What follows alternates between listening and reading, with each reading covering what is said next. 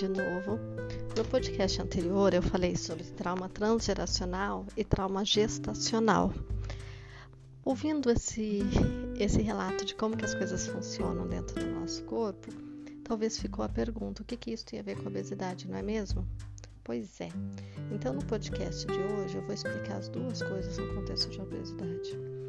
Vamos supor que nos nossos ancestrais tem uma história de guerra, uma história de migração, uma história de escravidão, uma história de pobreza profunda, de muita fome, de muita miséria, enfim, é qualquer situação que tenha sido difícil para a pessoa e que tenha trazido alguma dor, algum sofrimento na história de vida. Isso é trauma, tá? Isso está no nosso DNA. As pessoas podem manifestar de diferentes sintomas. Algumas podem ter rebeldia, com muita raiva, outras podem ter uma tristeza profunda por aquela situação e uma tendência à depressão, outras geram uma ansiedade, um desespero porque não conseguiam sobrevivência. A forma com que as pessoas reagem frente às adversidades da vida são distintas. Não é padrão o que uma pessoa faz, significa que a outra também vai fazer. E assim é o ser humano, né? Quando uma mulher engravida e passa por situações durante a sua gestação, aquilo vai estar na formação, na essência do bebezinho, além da história de sofrimento que ela carrega da sua história familiar, da sua linhagem familiar, paterna e materna. Quando a gente tem, que todo mundo tem, tá? É, eu não digo transgeracional, mas trauma gestacional, a grande maioria das pessoas também tem. Quando a gente acumula o transgeracional e vários pontos traumáticos a, a nível de gestação, significa que a gente tem na nossa forma de lidar com os problemas diários características que não são nossas, mas que a gente aprendeu pela nossa formação. O processo terapêutico é muito simples, né? A gente faz um mapeamento desses eventos traumáticos e a gente limpa um por um. Geralmente a limpeza é feita um por sessão. Por quê? Para não desestabilizar a pessoa. Olhar para dor e sofrimento é pesado, mesmo que a gente não lembre o que, que aconteceu, mesmo que a gente ache que é simples. Por quê? O nosso cérebro, nível cortical, é a área da razão e a gente é campeão de nos enganarmos.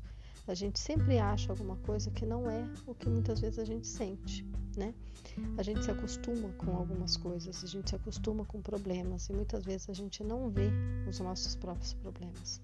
Então a gente respeita o limiar do corpo.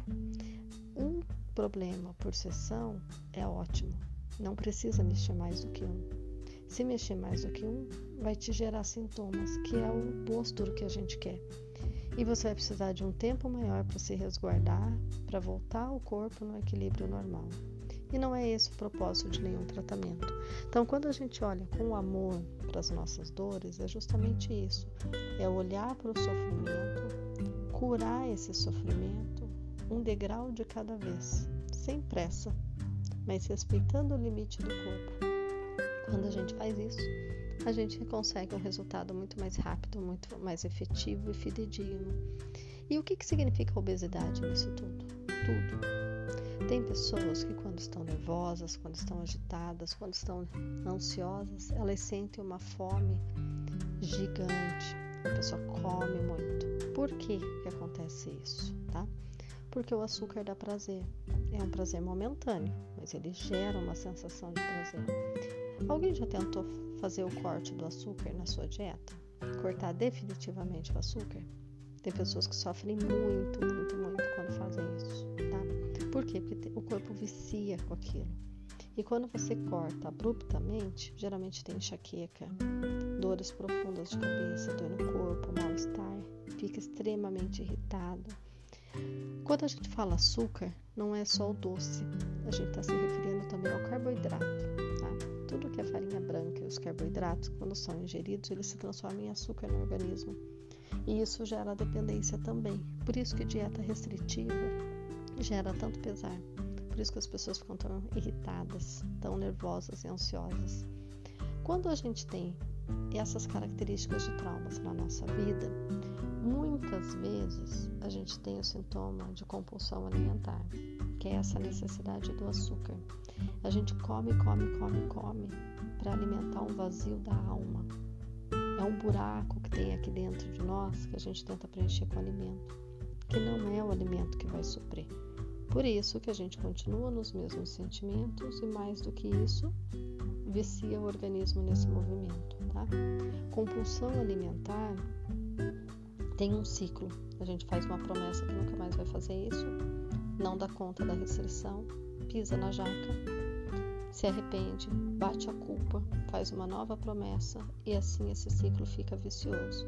Esse é o ciclo das dietas e do emagrecimento.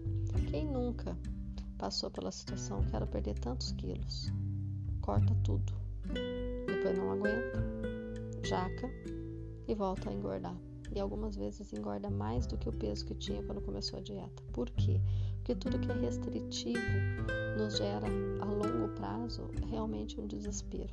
Tá? Um desespero de voltar no ritmo normal.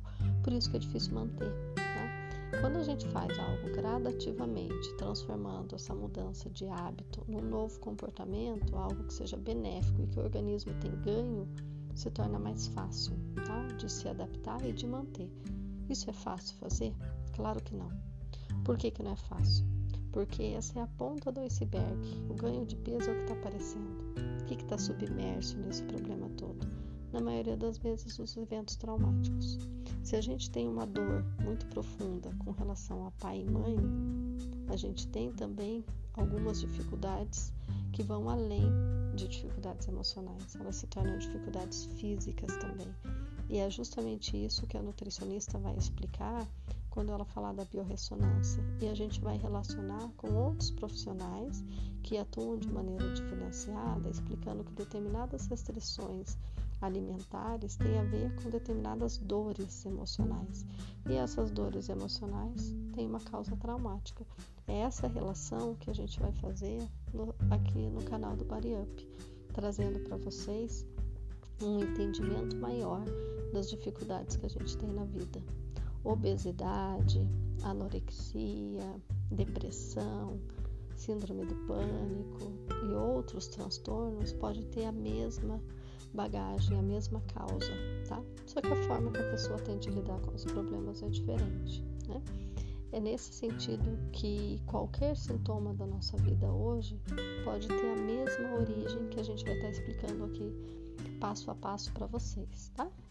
Beijo no coração de todos, espero que tenha ficado clara a explicação. Se tiverem alguma dúvida, pode entrar em contato sem problema algum. E eu aproveito para falar para vocês que no Telegram, o BariUp também tem um canal onde toda semana um diferente profissional vai dando uma dica né, de como que a gente pode melhorar a saúde física e mental. Beijo no coração de todos, fiquem com Deus.